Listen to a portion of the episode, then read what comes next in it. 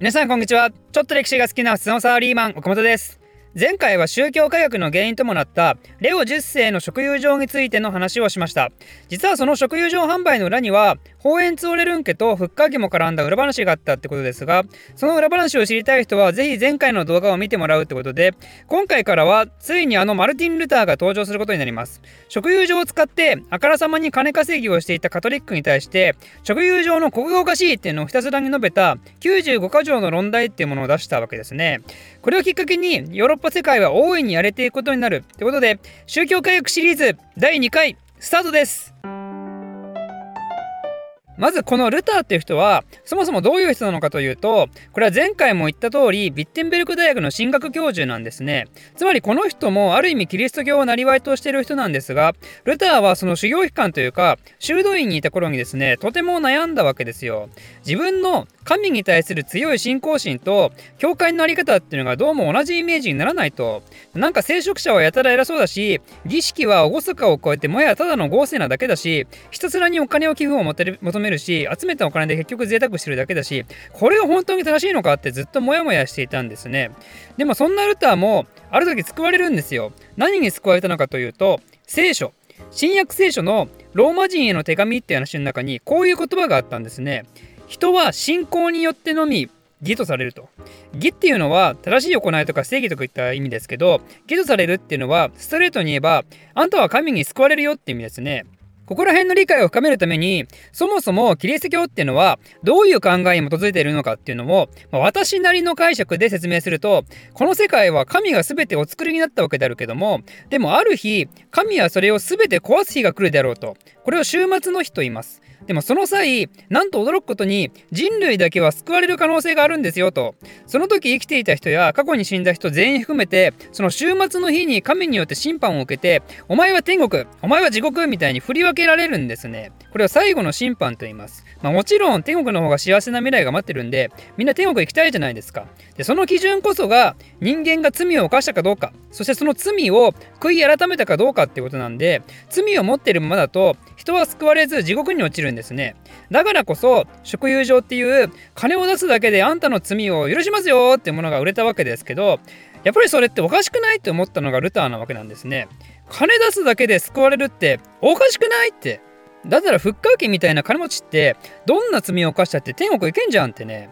まあ、信仰心が強いがゆえにこういう矛盾に悩まされたんでしょうね。まあ、ある意味学者らしいっていうか。でそんな時にその聖書の中に書いてあった人は信仰によってのみ救われるっていう言葉を見てえここに答え書いてあんじゃんってなったわけですよ。長年の俺の悩みの答えここに書いてあったじゃんってね。まあ、これぞ東大元暮らしってことででルターは人は信仰によって義と認められるっていう信仰義人説っていう考えを訴えるようになるわけですね。だからこそカトリックの腐敗した姿はそのキリスト教の先導者としてあってらならない姿だし、まあ、ましてや食友情なんてものは持ってのほかってことで、えー、95箇条の論題を出したわけですよ。ちなみにこれは1517年のことです。強引なルターで覚えてください。めっちゃ強引な感じでバンってこう扉にあのビラを貼り付けたんですね。やっぱりそもそも食友情でお金稼ぎをしてるっていうのは、まあ、一般人もある程度認識したみたいでなんか今のローマ教会はおかしいんじゃないって考えをもやもや持ってる人たちはルターに同調してでルターのいるザクセン地方を中心に食友情の売れ行きがピタッと止まるわけですよ。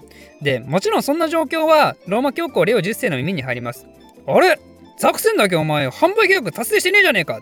なんでこんなことなってんだ？あっつって机をバンと蹴り上げてめっちゃ怒って。ってことで、えー、ルターのもとにカトリック側の宗教学者が送られて、ルターと神学についての徹底討論をさせるんですね。でちなみに、ルターの信仰委員説ですけど、こうやって別にルターが一番最初に訴えたわけではなくて、その1世紀前の時代に先駆者的人物がいたんですよ。それがイギリスのウィクリフと、そのウィクリフに影響を受けたボヘミアのフス。カトリックを批判して聖書に基づく信仰を重視してそして食友情を批判するっていうね、まあ、全くルターと同じような流れをたどるんですけどこの2人はコンスタンツ公会議っていうもので異端扱いを受けてで、まあ、ウィクリフはその時すでに亡くなってたんですけどフスはというと火あぶりの刑にされてしまうんですね。公会議っていうのはその名前の通りあの公の会議なんでこの会議によって結論付けられたものは絶対なんですよね。ある意味最高裁の判例みたいなね。だからその結果に反することは全て違反であるみたいな。で、レターもフスと同じことを言ってるわけじゃないですか。だからこの討論、まあ、これをライプチー討論って言うんですけど、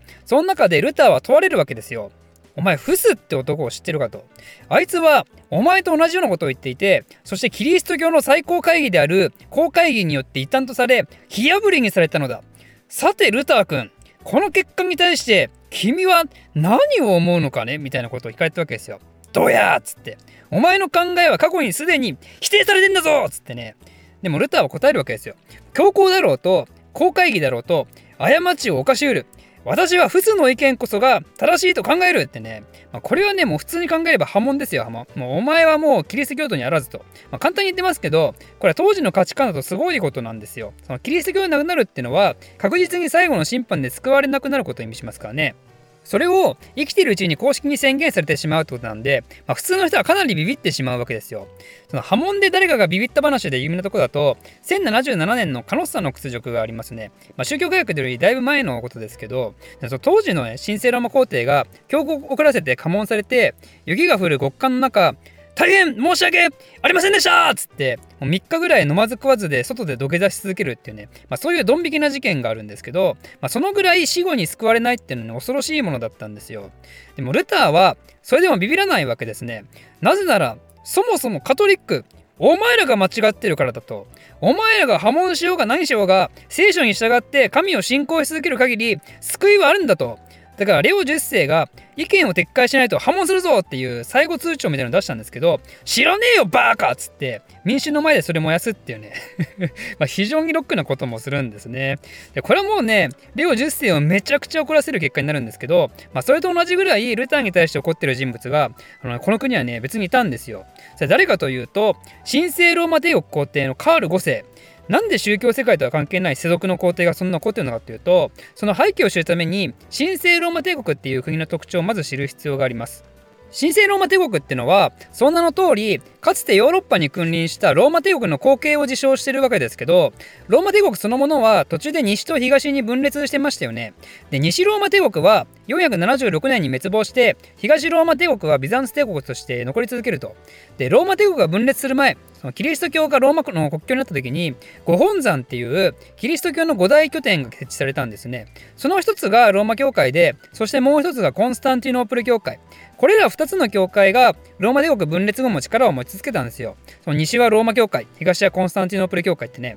まあ、最初はもちろん同じ教義を信仰したわけですけど、でも帝国が分裂すると、それぞれ独自の発展を遂げるようになって、西側がカトリック、東側がギリシア正教と、その同じキリスト教でも完全に別物になります。で、それぞれの教会はもちろんその庇護者として、西ローマ帝国、東ローマ帝国に依存するわけですけど、西側はすぐに滅亡してしまうじゃないですか、476年ね。だからローマ教会からしたら困っちゃうわけですよ。このままじゃキリスト教のイニシアチブをコンスタンティノープル教会に取られてしまうと。だからローマ教会は自分の身を守ってくれる力のある人物を皇帝に仕立て上げるのに必死でその結果起きたのが800年のカールの体感っていう事件ですね。西ローマを滅ぼしたゲルマン人にまさかの西ローマ皇帝の位を授けるっていうね、まあ、そのぐらいローマ教会は必死だったわけですよ。で、カウルがいたフランコ国もその後混乱期に入って分裂して、で、一時また皇帝にふさわしい強い人物が西側にいなくなってしまって、で、またローマ教皇は終わってるわけですよ。やばいやばいって、誰も守ってくれんって。でもまたそのうちオットー一世っていう